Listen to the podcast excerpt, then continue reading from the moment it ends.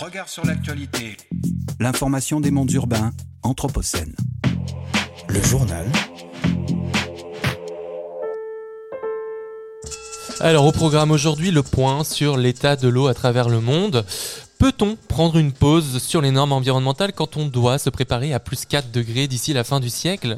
SpaceX et son propriétaire Elon Musk se donnent toujours autant de mal pour saboter l'habilité, l'habitabilité, pardon, je vais y arriver, de la planète sous prétexte de se préparer à la vie extraterrestre. Et la bonne nouvelle de la semaine avec le lancement d'une expérience gouvernementale de santé participative. Et on commence ce journal avec toi, François, et tu nous parles cette semaine d'industrie, de machines, d'ouvriers, mondialisation, et ce, à l'occasion de notre visite à Romans-sur-Isère. Et oui, Florian, et quel meilleur lieu que cette ville historique de l'industrie du cuir, forte d'un savoir-faire exceptionnel et engagée depuis peu dans une dynamique de redynamisation industrielle. D'autant plus que le contexte politique est favorable à ces réflexions. Le gouvernement, désireux de tourner la page de la réforme des retraites, cherche à inscrire à l'agenda la thématique de la réindustrialisation. Tu souhaites ainsi revenir sur les propos récents du chef de l'État Tout à fait, car notre président, qui souhaite redevenir le maître des horloges, a multiplié les prises de position sur la nécessité de redevenir un pôle industriel nodal à l'échelle mondiale. Jeudi, il déclarait ainsi En 2030, notre industrie devra être décarbonée, respectueuse de la biodiversité et numérisée. Vendredi, il se rendait à Dunkerque pour officialiser l'installation du taïwanais Prologium qui va y implanter sa première gigafactory de batteries électriques en Europe. Un déplacement hautement symbolique sur un territoire qui a perdu plus de 6000 emplois dans les 20 dernières années. Lundi, enfin, il était à Versailles pour le sommet Choose France, réunion de l'aréopage mondial qui vise à attirer les investisseurs étrangers, et ce tandis que les syndicats défilaient dans la ville royale. Au total, ce sont près de 13 milliards d'engagements financiers qui ont été promis. Et tu nous donnes quelques éléments de contexte pour objectiver la situation industrielle française en rappelant d'abord que la balance extérieure française est préoccupante.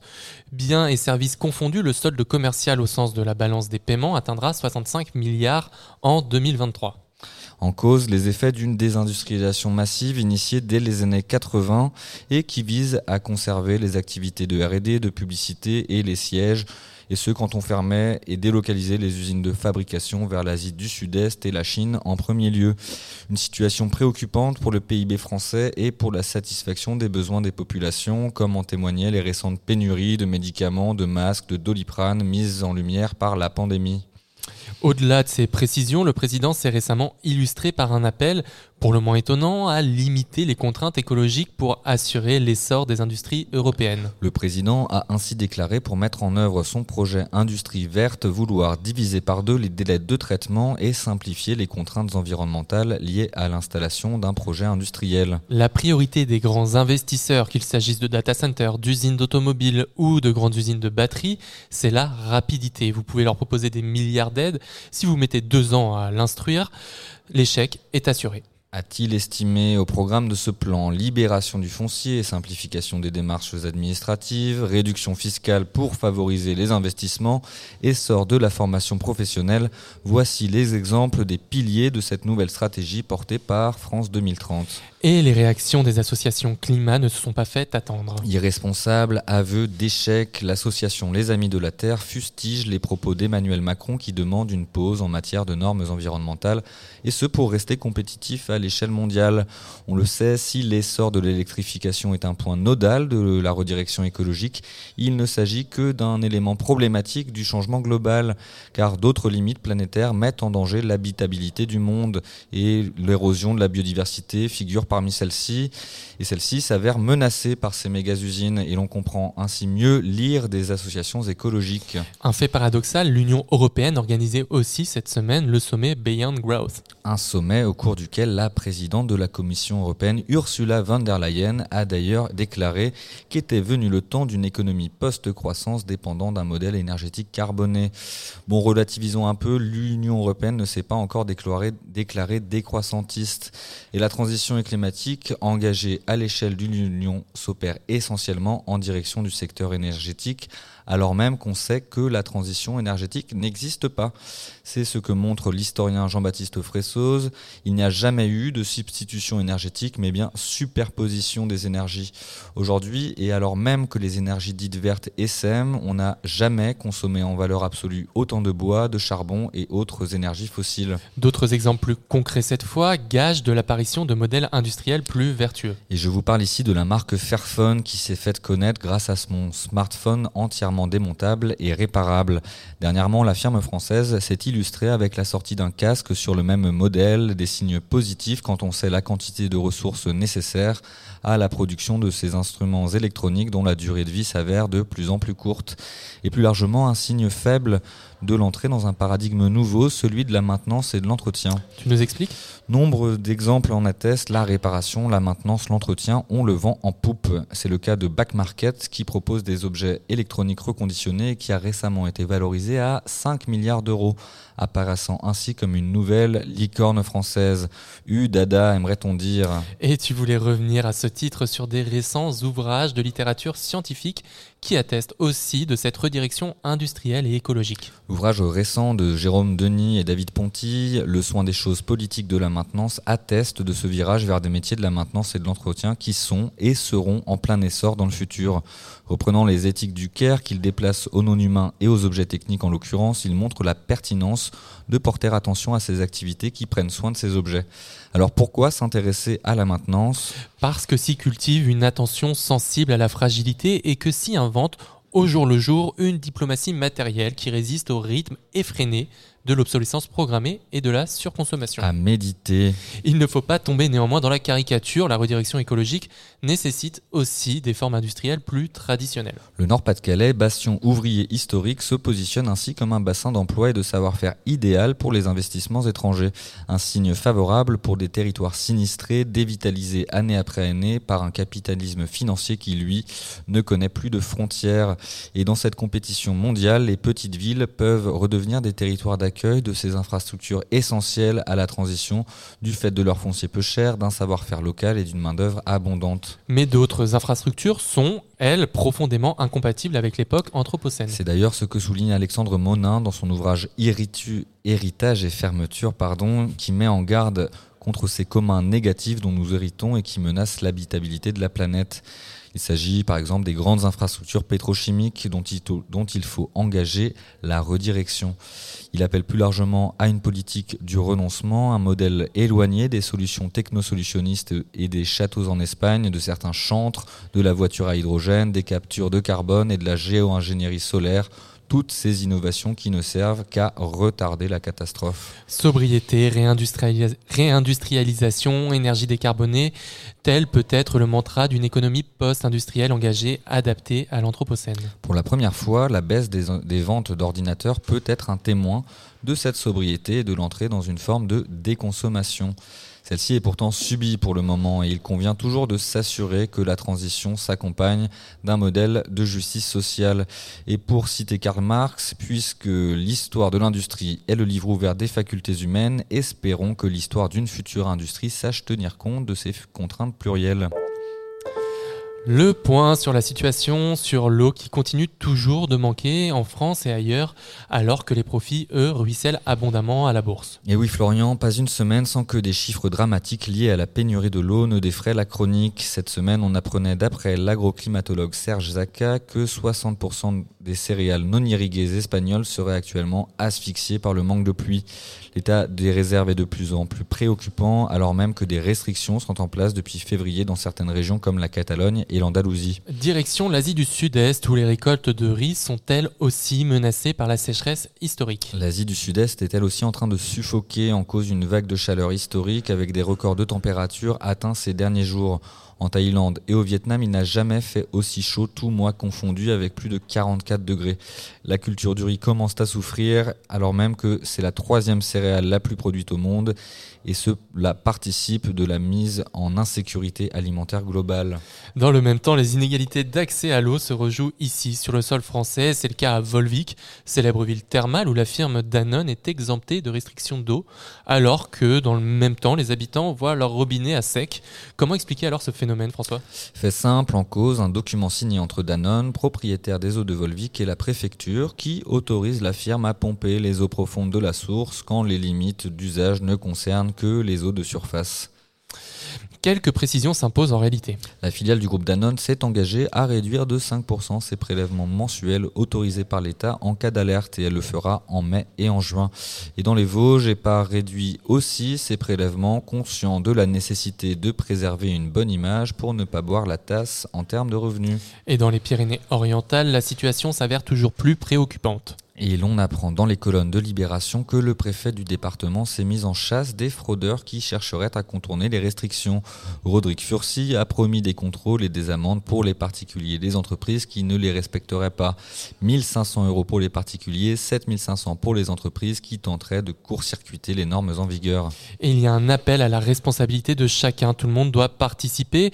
On est à un niveau de nappe et de barrage historiquement bas. Ce sont les mots du même préfet, car les risques sont nombreux, pénurie au robinet, mais aussi pour les récoltes.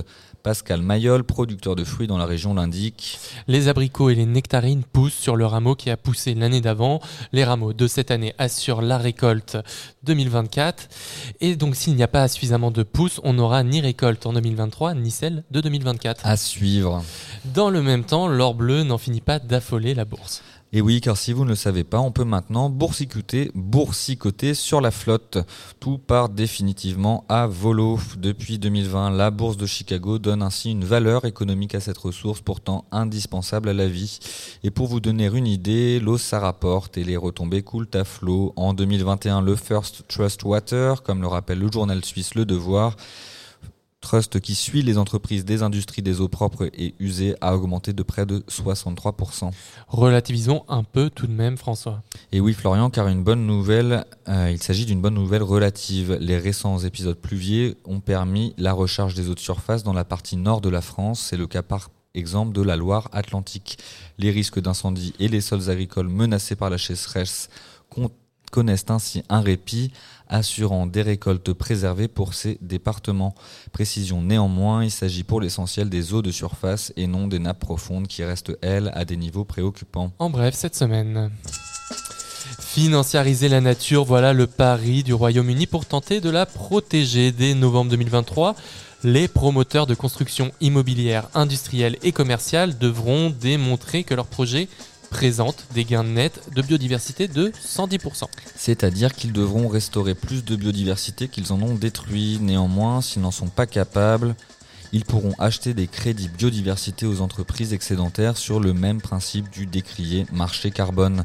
Plusieurs limites sont déjà soulevées à ce dispositif. Alain Carcenti, économiste au CIRAD, rappelle qu'il n'existe pas de véritable métrique pour la biodiversité, posant ainsi des questions sur les équivalences pour entre nombre d'espèces, habitat des espèces et services écosystémiques.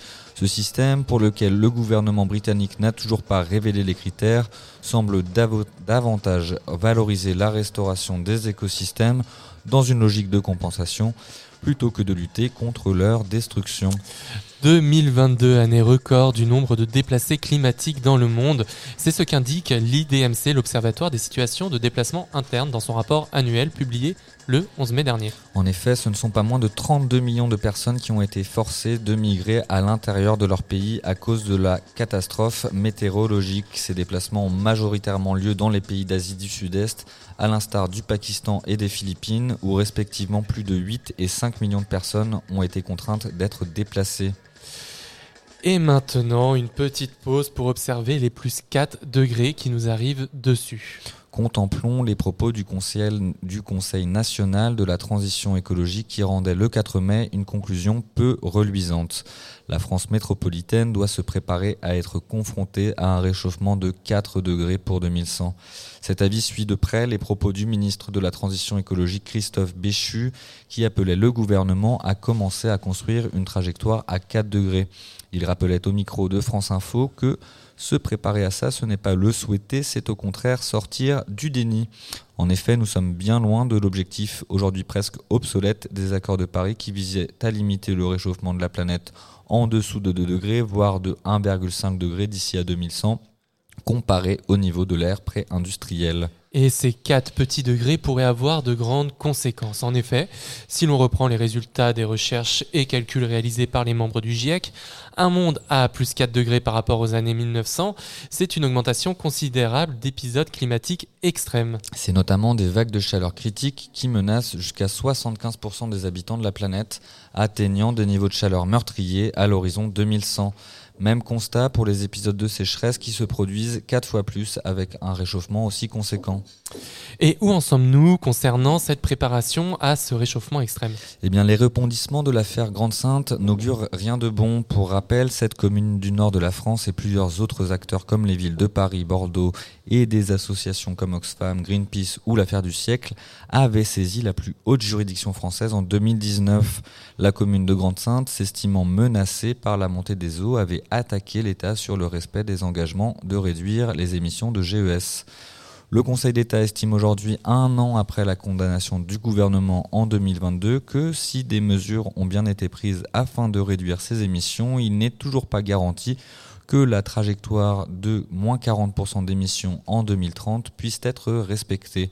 Dès lors, le Conseil d'État enjoint Elisabeth Borne et son gouvernement à prendre toutes les mesures supplémentaires utiles à cet objectif avant le 30 juin 2024, avec la preuve de ses engagements avant la fin de l'année 2023. Et ce sont des mesures à tenir bien loin, des, bien loin des propos du président la semaine dernière. Oui, Emmanuel Macron avait déclaré jeudi dernier vouloir une pause réglementaire européenne en matière de contraintes environnementales, puisque l'Union ferait plus et mieux que d'autres pays.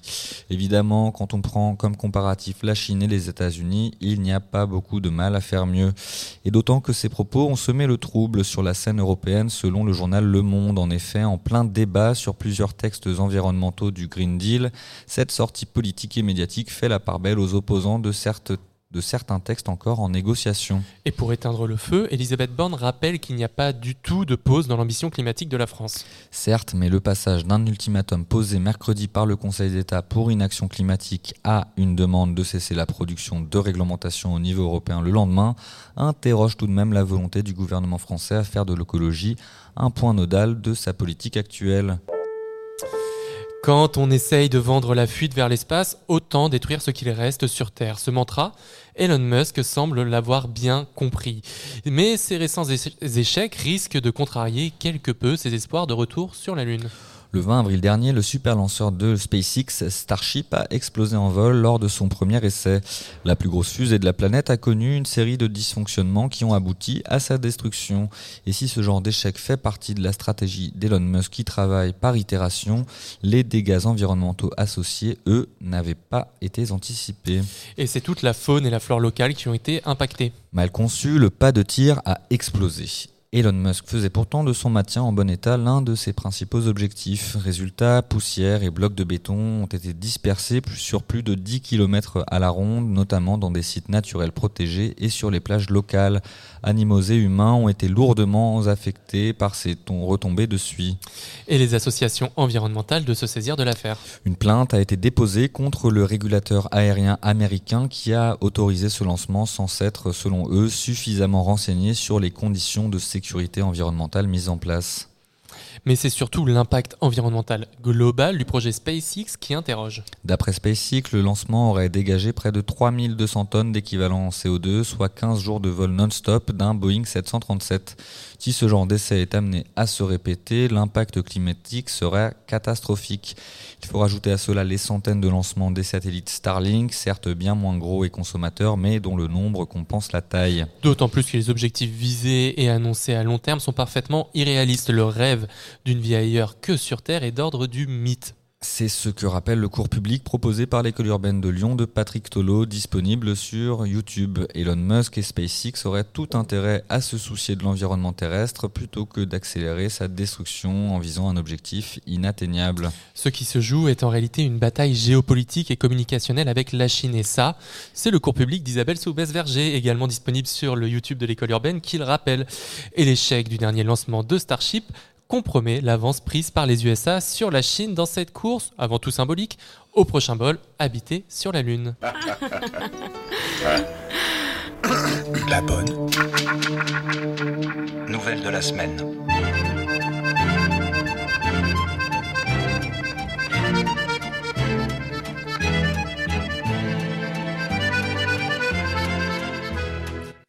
Et nous relatons cette semaine l'expérience de la CASE, un centre de santé communautaire ouvert à Toulouse en 2006. François Rien d'actuel, me direz-vous, c'est ce qu'on va voir. Le principe, une gestion entre pairs qui vise à s'attaquer aux inégalités sociales de santé et prône une logique autogérée.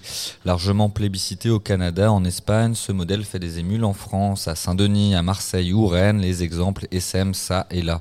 Le principe, une organisation horizontale qui cherche à faire des malades et des individus des acteurs du soin et revendique une conception populationnelle et politique de la santé.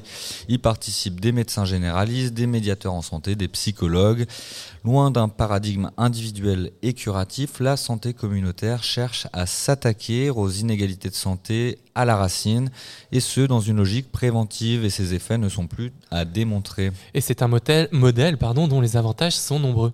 Participer au centre communautaire, c'est ainsi reconnaître une commune vulnérabilité et se sentir moins seul face aux aléas de la vie.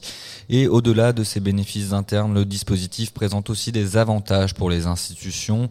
Doom, qui participe au programme, déclare ainsi Les institutions y voient un intérêt en termes de santé publique, mais elles ont aussi un intérêt financier. Les pathologies induites par les inégalités sociales de santé, ça coûte cher. Agir en amont, ça permet de réduire les coûts et ça bénéficie à l'État et au système de santé. Et ce modèle de santé tend peu à peu à trouver des relais institutionnels. Et pour revenir à l'actualité plus immédiate, soulignons que la CAS prend aujourd'hui part à une expérimentation portée par le ministère de la Santé et chargée de définir un modèle économique pour les centres de santé dits participatifs. Le bilan de cette expérimentation fin 2023 sera déterminant pour l'avenir de l'association et de la santé communautaire en France. Regard sur l'actualité. L'information des mondes urbains, Anthropocène. Le journal